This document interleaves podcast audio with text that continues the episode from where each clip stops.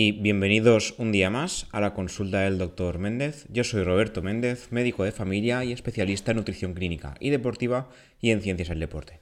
Como ya sabéis, aquí solemos hablar de nutrición, de deporte, de medicina o de una mezcla de un poco de todo.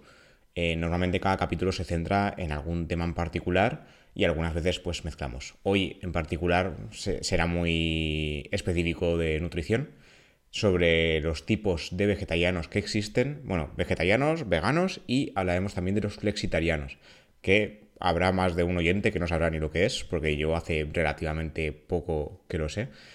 Hoy no hablaremos de si es bueno, si es malo para la salud, si deberías cambiarse, si lo que sea. De hecho, tengo pensado hacer un capítulo específico sobre eh, lo saludable o no saludable que es ser vegetariano o vegano y estoy pendiente de que una eh, amiga nutricionista colabore en ese capítulo para hacerlo un poco mejor, porque sabrá más que yo sobre el tema. De momento hoy hablaremos sobre los tipos. O sea, hoy será muy simple, por llamarlo de alguna forma, pero hablaremos de hasta 10 tipos de dietas flexitarianas, vegetarianas y veganas. Hay, seguramente hay más, pero como en su día me tocó repasar un poco todos estos tipos para el periódico, para el español, aprovecharemos y hablaremos algunas de ellas. Hablaremos de una en particular al final, que de esta sí que hice un artículo más reciente todavía, porque ahí sí que había varios expertos en salud y nutrición que decían que había cierto peligro en seguirla de forma estricta. ¿Vale? Entonces, empecemos ya con lo primero de todo. Vamos a, recordemos que hoy en día la carne cada vez se está convirtiendo en como una especie de enemigo de la salud no solo a nivel medioambiental, sino a nivel saludable como tal. Hay ya bastantes estudios que dicen que nos estamos pasando con la carne. Yo soy partidario de comer carne, como ya sabréis, pero seguramente yo que ya controlo bastante lo que como debería comer menos, así que me imagino que la gran mayoría de gente se pasará más de lo que yo lo hago.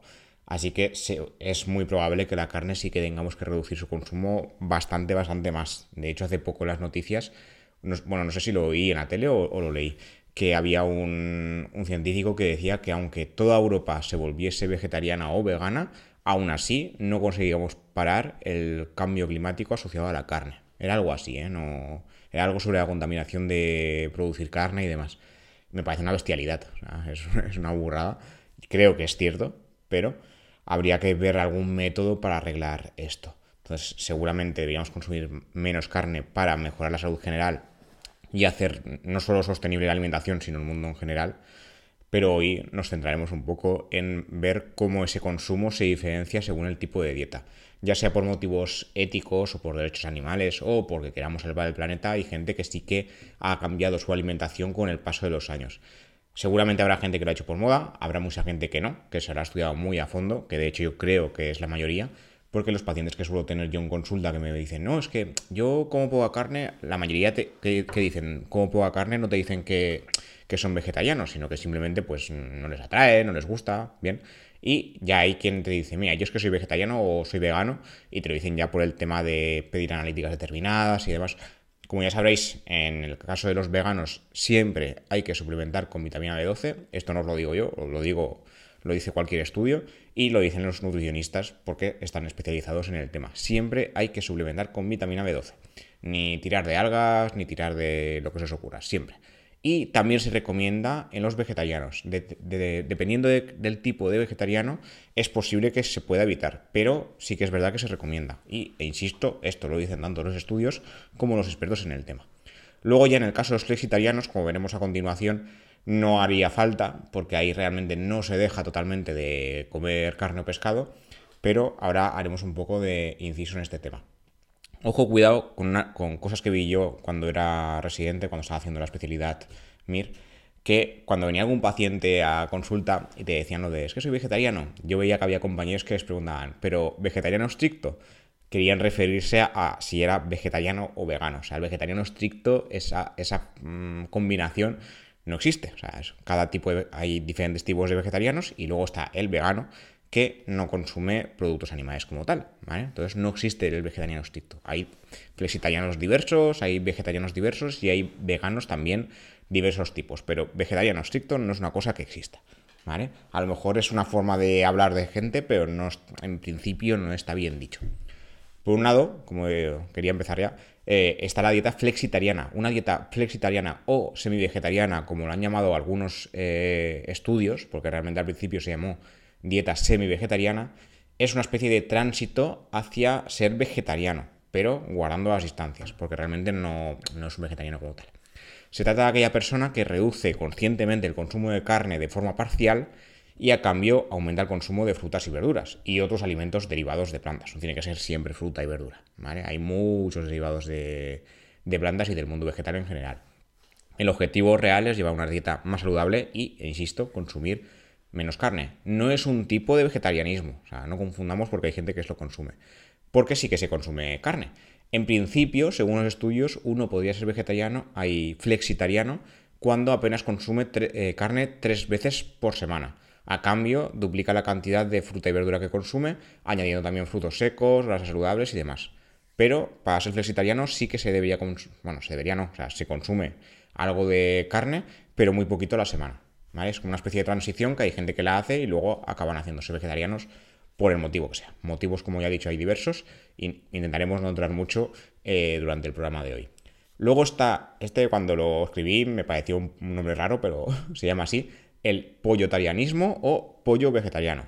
Esto es un tipo de dieta flexitariana, insisto, no es una dieta vegetariana porque se come carne, pero es un tipo de dieta flexitariana donde la única carne que se consume es la carne de pollo.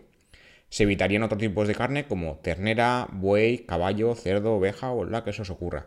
Algunos autores sí que sugieren que también podría englobarse dentro de esa dieta el consumo de aves en general, pato, pavo, además del pollo. Y también incluiría derivados lácteos y huevos además de los productos de origen vegetal. Como digo, no es un tipo de vegetarianismo al uso, sino también sería un tránsito porque realmente solo comes un tipo de carne, suele ser solo pollo, pero sí que hay autores que dicen que también podría incluirse pato y pavo porque normalmente la gente que solo consume este tipo de carnes también consume poca carne en general. Luego está el perdón, pescetariano, que es, una, es similar al pollo vegetariano, es un tipo de dieta flexitariana pero se come pescado y marisco, además de lácteos y huevos. No se consume carne, o sea, carne de mamífero en general no, pero pescado y, marisco sí. Sí que deberían tenerse en cuenta algunas limitaciones respecto al consumo de pescado y marisco, como el tema este de no, pasarse con las dosis semanales. Como ya hemos dicho en, algunos capítulos anteriores, cuando hablamos sobre el omega 3 y demás, mm, se supone que eh, no hay que consumir más de cuatro raciones de pescado a la semana y sobre todo no abusar o evitar, a, ser posible, peces con gran contenido de mercurio, como el pez espada, atún rojo, tiburón y lucio, entre otros, ¿vale?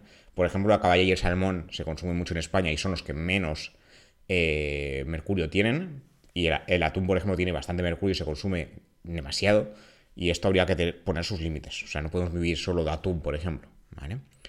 Luego está el, climariano, este cuando dice el artículo en su día, que también os enlazaré, también hay que cogerlo un poco con pinzas, porque realmente yo diría que está incluido dentro de los diferentes tipos de flexitariano, vegetariano, tránsito, pero le han dado un nombre aparte que, según la Funde BBVA, es aquella persona que elige lo que come en función de lo que es menos dañino para el medio ambiente.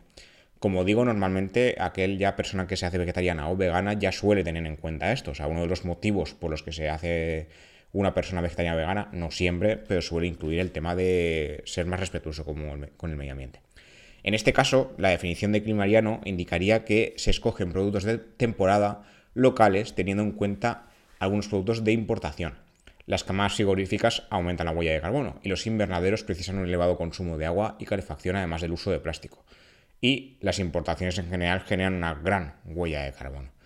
Sin embargo, algunos tipos de importaciones de frutas y verduras sí podrían ayudar a reducir la huella de carbono y el consumo de agua, siempre y cuando procedan de regiones donde dichos productos sean de temporada con exceso de recursos hídricos y enérgicos. Entonces, evidentemente el consumo de productos locales no siempre es eh, sinónimo de medioambientalmente sostenible, pero normalmente sí. Entonces habría que saber dónde elegimos. Muchos de estos productos no son de temporada, sino que se intentan cultivar todo el año. Entonces, eso de proximidad no siempre es sinónimo de saludable o bueno o medioambientalmente sostenible. O sea, habría que mirar qué productos consumimos y que sean de temporada. O sea, por mucho que se hagan en el pueblo de al lado a lo mejor no es la época de consumirlos y eso al final genera contaminación. Entonces, un climariano siempre escogería productos de temporada o si son de importación, que, sea, que dicha importación sea sostenible. Y la dieta está basada en fruta, verdura, legumbres y se reduce el consumo de carne, pero sí que se consume carne. ¿vale? O sea, sería un tipo de flexitariano, no vegetariano como tal. ¿vale? Ahora ya pasamos a, los, a los tipos de vegetarianos, muchos de ellos seguramente conocidos por vosotros. El primero de todos, el ovo vegetariano, es uno de los más conocidos, que es el, vegetariano que no consume ni carne ni derivados animales, a excepción de los huevos. Y además no se consume cualquier tipo de huevo, sino que se prioriza el consumo de huevos de aves de corral, es decir, gallinas no enjauladas ni sometidas a ningún tipo de maltrato. Así que con cuidado. Se presupone que la producción de huevos no implica un daño directo contra las gallinas, al contrario de lo que sí que pasa en sus formas industriales. Entonces, entre otros motivos, por el sacrificio sistemático de los pollitos macho. Entonces, en este caso, los huevos que se buscan son muy específicos. Son huevos eh, de aves de corral que no sufren ningún tipo de maltrato. Luego está el lacto vegetariano, que es parecido a lo que hemos hablado del lobo vegetariano, donde lo que, el único derivado animal que consume es leche y sus derivados, queso, yogur, mantequilla, demás. Cabe destacar que es el tipo de vegetariano más común, el lacto vegetariano, y muchas veces suele haber una unión. O sea, suele, eh, es muy común que uno sea ovo lacto vegetariano, ¿vale? Que consuma huevos, leche y derivados y punto y pelota, ¿vale? Esto es súper común. De hecho, yo tengo muchas personas conocidas que son vegetarianas que lo único que consumen de animales, huevos, tampoco en exceso, y leche y derivados. Es porque es relativamente fácil seguir este tipo de vegetarianismo y ser vegano, la verdad es que implica complicaciones. También tengo amigos que son veganos, tengo también ex compañeras de trabajo que recuerdo que eran veganas. Esta chica en especial que estoy recordando era vegana y al final pasó a ser vegetariana porque le costaba mucho seguir la dieta, comer en determinados sitios, porque la verdad es que hoy, en día es bastante fácil en comparación a antes, pero es complicado ser, eh, ser vegano a, nivel de comer fuera. Por desgracia, hay restaurantes que aún no tienen claro que ser vegetariano o vegano no implica alimentarse de verduras y punto, sino que hay muchos derivados eh, vegetales, véase granos, legumbres y frutos secos, entre muchas otras, eh, entre muchos otros alimentos derivados, pero hay restaurantes que no saben ni lo que es eso. De hecho, hace poco no sé quién me comentó que, bueno, era una pareja conocida que se quería casar, fueron a mis restaurantes y en uno preguntaron, bueno, siempre preguntan en todos si hay menú vegetariano, porque hay mucha gente que es vegetariana, y el restaurante les preguntó que qué es eso. Y yo, madre mía. bueno, volvamos a nuestro. Eh, siguiendo con los vegetarianos, eh, está el API vegetariano, que sería, eh, bueno, esto sería, sería más API vegano, porque realmente sería una persona vegana, que lo único que consume derivado animal es la miel. Pues el único producto derivado animal sería la miel. Ni huevo, ni lácteos, ni derivados, solo miel y el resto todo derivado de productos vegetales. ¿vale? Está el vegano, eh, la persona vegana, también mal llamada vegetarianismo estricto, como ya os he dicho al principio, pues, de hecho, es un término muy peyorativo, o sea, la gente se suele ofender con esto y no me extraña. Y en este caso el vegetarianismo implica no consumir ningún tipo de producto animal. O sea, hemos pasado ya del API vegano, vegetariano al a la persona vegana como tal, que no consume ningún tipo de derivado, independientemente de que los animales sufran, no sufran o demás. Hay eh, personas que llegan a considerar a los animales como iguales dentro del veganismo, por lo que consumir su carne o productos derivados sería como un robo a estos. Dentro del veganismo existen diferentes ramas, o sea, diferentes motivos por los que una persona se hace eh, vegana y muchas veces se unen entre ellos. Está el veganismo ético, donde se rechaza cualquier tipo de explotación animal de cualquier tipo, incluso aquella que implica eh, otros productos como ropa y eh, no, no alimentos como tal. Está el veganismo ambiental, donde la filosofía es no consumir productos derivados de animales con el objetivo de proteger el medio ambiente, que sería similar a la dieta climariana, pero como ya hemos dicho, la dieta climariana sería un flexitariano y en este caso sería alguien que es vegano. ¿Vale? Que como veréis, os enlazaré el artículo porque yo cuando lo hice también me lío un poco, porque yo como sabéis no, soy ni vegetariano ni vegano, pero son, una, cosas que sí que me interesan, sobre todo para tenerlas en cuenta si no hacer cagadas del estilo veganismo estricto o vegetarianismo estricto, porque esto no, no, no. ¿Vale? Luego ya los dos últimos, estos sí que a mí no me acaban de gustar, pero insisto, no, eh, una cosa es mi opinión, otra cosa es que sea sano o no. Está el crudo y veganismo, que esto ya es, sí que es ir muy estricto, donde eh, la persona no, aparte de que no consume ningún eh, alimento animal y derivados, no consume ningún alimento cocinado a una temperatura superior a 40-48 grados. Es un subtipo de veganismo donde cocinar alimentos a una temperatura superior se consideraría como que restaría valor nutritivo a los alimentos, por lo que se, aboga por consumir los alimentos crudos. Las evidencias científicas, como ya digo en el artículo, no respaldan esto. Al contrario, esta dieta podría dar lugar a déficits vitamínicos. Y luego, para terminar, está el caso del, vegano frugívoro o frutariano. El frugivorismo o frutarianismo es el más específico de todos y solo implica el consumo de partes de plantas que pueden recolectarse sin provocar daños a la planta, es decir, frutos o semillas. En este caso hablamos de un veganismo muy estricto, muy muy estricto. Y los productos consumidos pueden variar dependiendo de la zona del planeta y de la temporada. Hace poco hice un artículo sobre el tema que también os enlazaré, donde eh, explicaba bastante más detalladamente qué significa el frugivorismo o frutarianismo. En este caso, eh, normalmente el 100% de la dieta no es esto, no es frutos o semillas, frutas y demás, pero llega a alcanzar entre el 70 y 80% de la dieta. Y el otro 30, 20% eh, se, suma a otras cosas. Se suelen comer granos enteros, legumbres y demás. Evidentemente, ningún derivado animal, nada, ni carne, ni pescado, ni derivados, porque estamos hablando de personas que son veganas, pero ese 20% sí que lo cubren con otras cosas.